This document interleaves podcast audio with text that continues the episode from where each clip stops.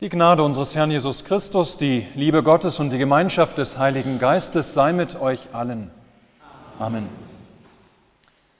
Gottes Wort für die heutige Predigt steht geschrieben beim Evangelisten Markus im dritten Kapitel. Und es kamen Jesu Mutter und seine Brüder und standen draußen, schickten zu ihm und ließen ihn rufen. Und das Volk sah um ihn oder saß um ihn. Und sie sprachen zu ihm, siehe, deine Mutter und deine Brüder und deine Schwestern draußen fragen nach dir.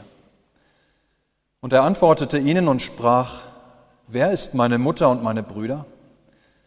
Und er sah ringsum auf die, die um ihn im Kreise saßen und sprach, siehe, das ist meine Mutter und das sind meine Brüder. Denn wer Gottes Willen tut, der ist mein Bruder und meine Schwester und meine Mutter. Amen. Liebe Schwestern und Brüder, liebe im Herrn, vielleicht habt ihr gerade ebenso wie viele schon gestutzt über Jesu Umgang mit seiner Mutter und seinen Geschwistern. Ja, vielleicht habt ihr gerade, als ihr diesen Text gehört habt, gestutzt darüber, wie hart Jesus hier mit seiner eigenen Familie umgeht. Dass Jesus scheinbar das vierte Gebot vergessen hat. Dass er seinen Vater und seine Mutter nicht ehrt ja, es entsteht der Eindruck, dass Jesus, der an einem bestimmten Tag Besuch von seiner Mutter und seinen Geschwistern bekommt, dass Jesus dieses einfach so unwirsch und ungehorsam, ja geradezu unverschämt, dass er diese abweist, die ihn besuchen wollen. Nach dem Motto, ihr seid nicht meine Familie, das sind nun andere.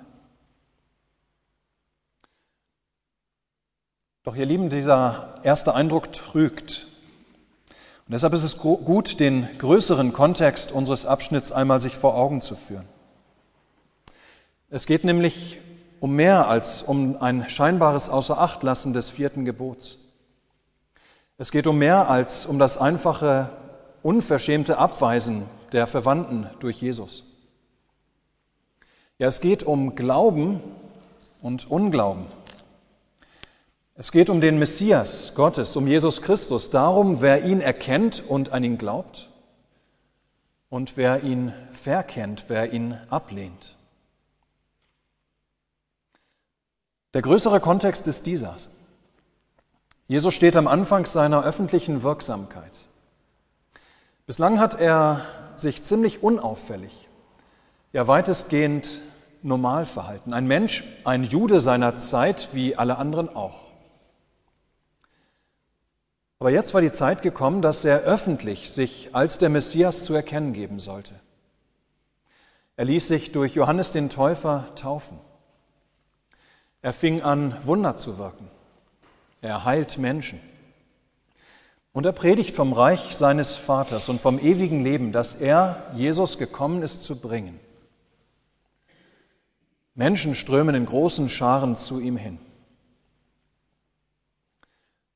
Und mit dieser ganzen, mit dieser Veränderung bei Jesus wird Maria und werden seine Schwestern und Brüder nicht so recht fertig.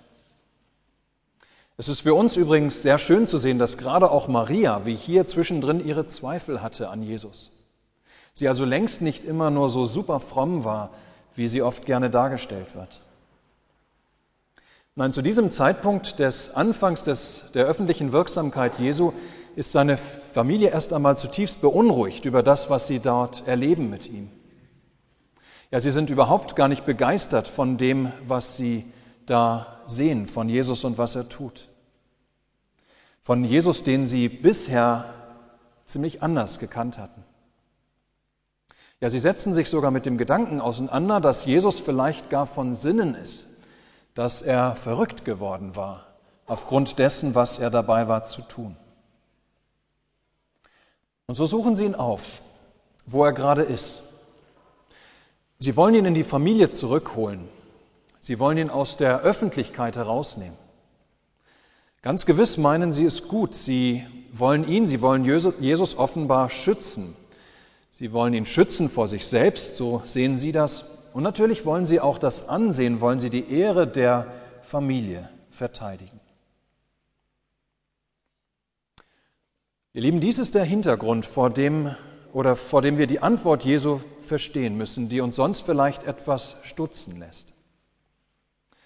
Als Jesu Mutter und seine Geschwister nach Jesus schicken, ihn zu holen, wo er gerade in einem Haus ist und lehrt, da antwortet er, wer ist meine Mutter und meine Brüder?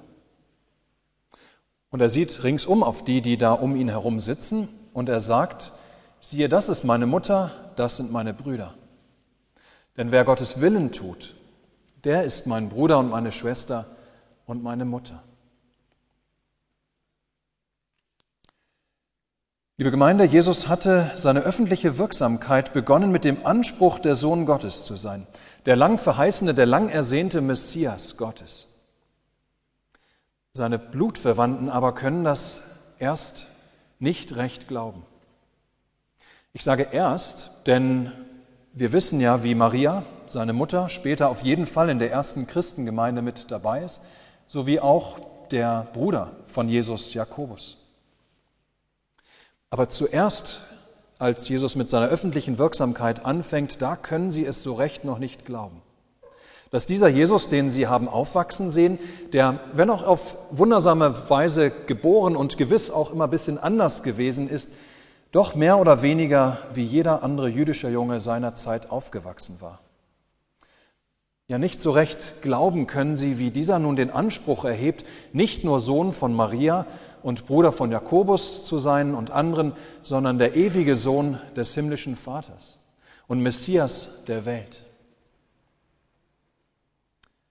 Aber eben das ist er. Und an dieser Stelle kommt es zum Bruch mit der leiblichen Familie. Ja, eben das ist er, der Messias. Ja, so haben Gott, der Vater und Gott, der Heilige Geist es bei Jesu Taufe bezeugt. So hat Jesus selbst es bezeugt durch sein vollmächtiges Predigen und seine Wunder. Dass in ihm erfüllt war, dass in ihm erfüllt werden sollte, was Gott vor Zeiten geredet hatte. Dass er der Sohn Gottes war, des Höchsten, der vom Vater in die Welt gekommen war, die Sünder zur Buße zu rufen, den Sündern das Leben zu bringen durch die Vergebung ihrer Sünden, durch die Hingabe seines eigenen Lebens in den Tod. Nun aber, durch diese Mission Jesu zu den verlorenen Menschen entsteht eine neue Familie. Es entsteht eine neue Familie. Eine neue Familie um den zweiten Adam, um Jesus Christus herum.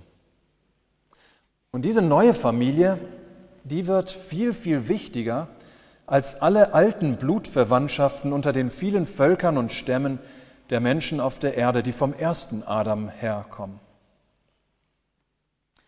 Ja, die neue Familie, die sich mit und um Jesus herum versammelt, diese neue Familie ist die Familie derer, die zu ihm, zu Jesus Christus gehören.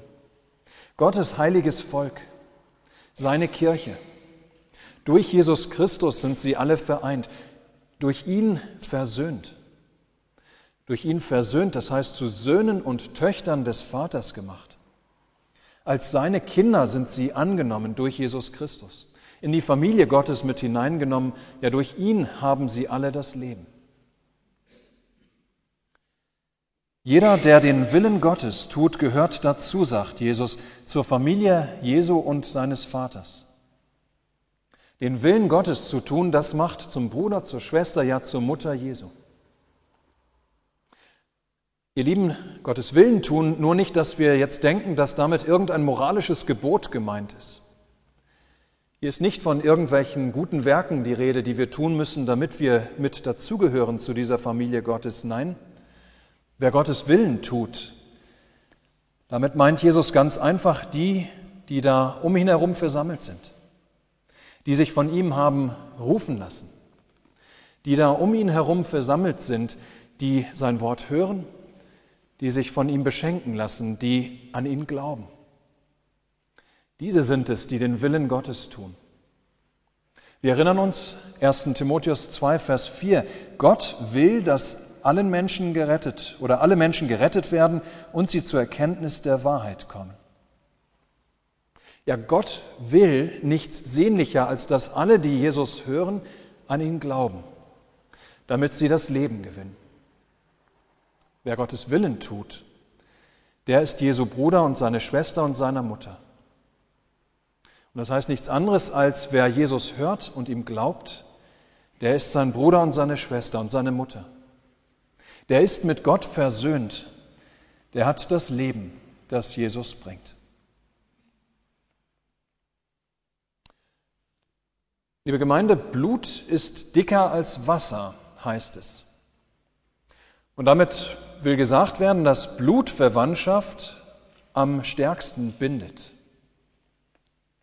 Wir hören heute von Jesus, es mag sein, dass Blut dicker als Wasser ist, nicht jedoch dicker als Taufwasser.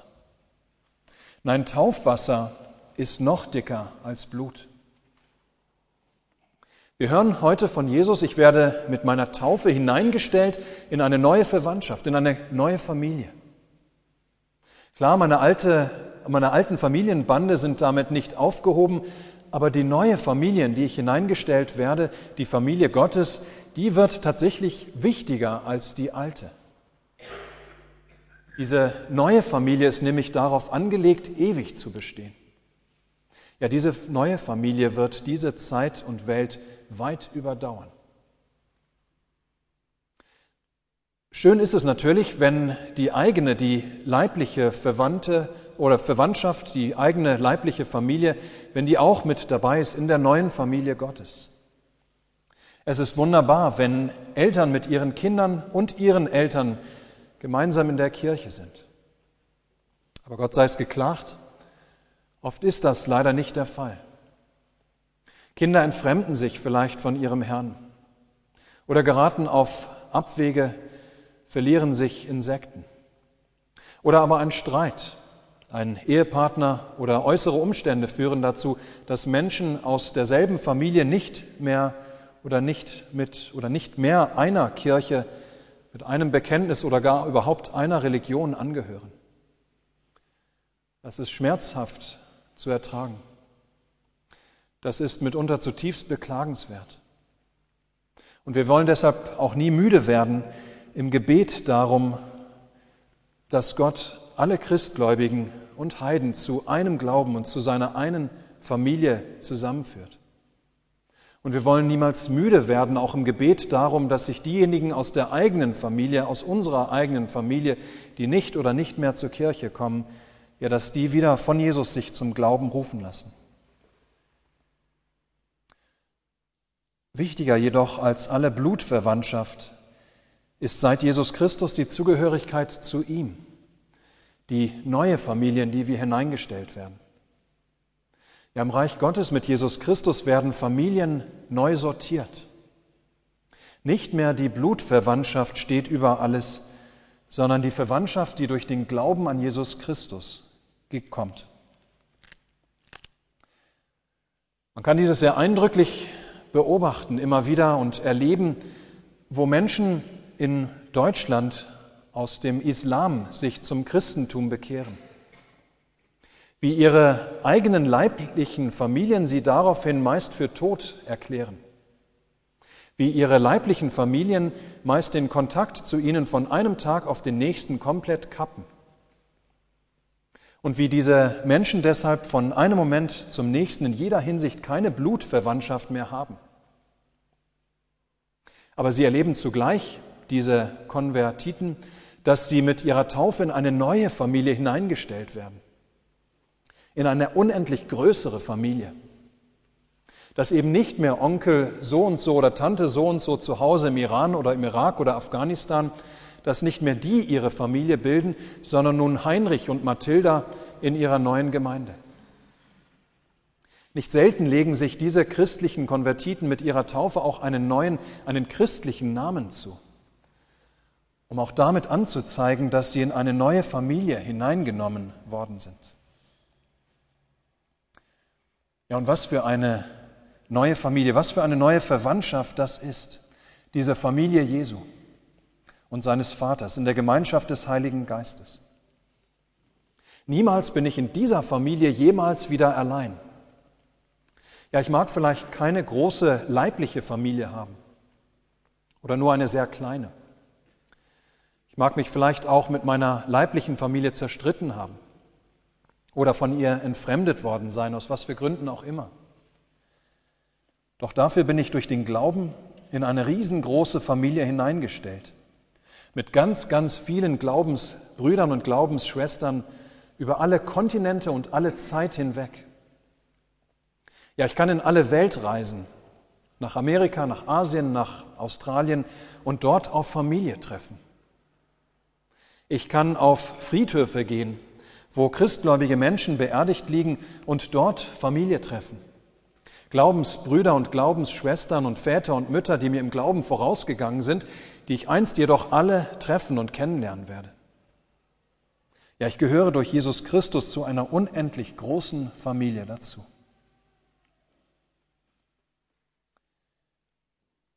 Klar, hiervon ist auch zu reden.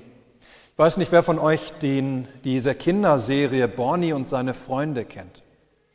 Auf jeden Fall singt Borny im Titelsong Ich mag dich, du magst mich, einen besseren Freund als dich gibt's nicht.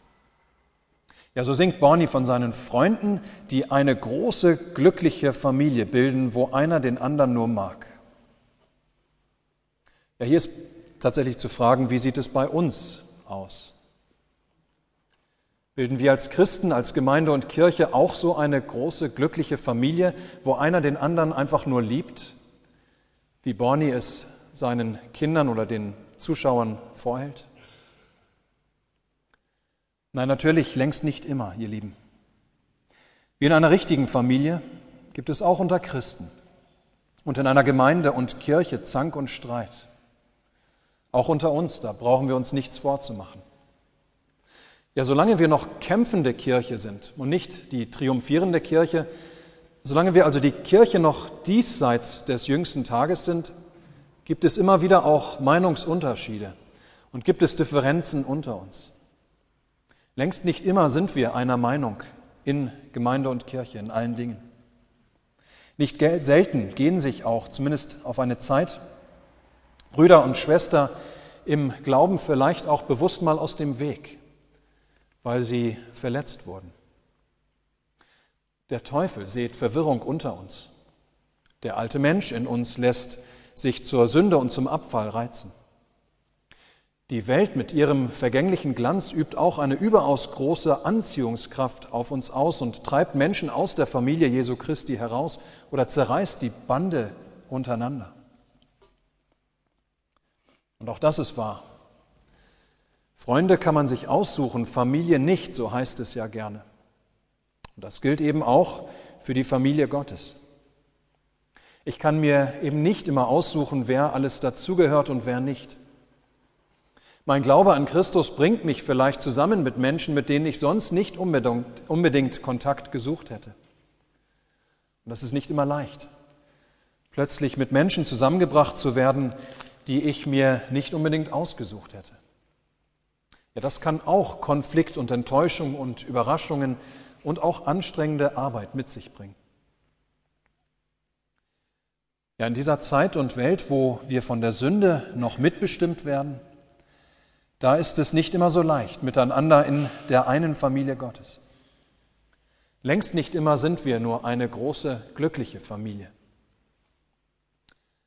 Und doch macht uns Christus selbst immer wieder dazu und gibt uns Christus selbst immer wieder das, was wir brauchen, dass wir es immer wieder werden. Seine geliebten Geschwister, die aufgrund seiner Liebe zu uns tatsächlich eine große Familie der Erlösten bilden. Immer wieder geschieht nämlich, was damals geschehen ist, wovon Markus uns im heutigen Predigtwort berichtet. Immer wieder ruft Jesus Christus Menschen um sich herum zusammen. Er sammelt uns um sich. Er vergibt uns. Er nimmt alles von uns, was uns von ihm und voneinander trennt. So befreit er uns auch immer wieder neu von unserer Ich-Sucht, dass wir frei werden zum Dienst an unseren Nächsten. Ja, immer wieder vereint Jesus Christus uns im Glauben durch sein Wort und sein Leib und Blut. Vereint er sich mit ihm und uns untereinander. Und so geschieht Gottes Wille immer wieder neu. So kommt es, dass Menschen Jesus hören. So kommt es, dass Menschen an ihn glauben. So kommt es, dass sie das Leben gewinnen und eine große Familie bilden. Als Jesu Brüder und Schwestern, gleichermaßen versöhnt mit Gott, ihrem himmlischen Vater. Und hoffentlich, hoffentlich lassen diejenigen, die noch draußen stehen, sich auch reinrufen oder wieder reinrufen. Unsere Aufgabe ist es, dass wir ihnen nicht im Wege stehen, dass wir sie immer wieder herzlich einladen, durch Wort und Tat und für sie immer genug Platz frei halten. Amen. Der Friede Gottes, welcher höher ist als alle Vernunft, bewahre eure Herzen und Sinne in Christus Jesus. Amen.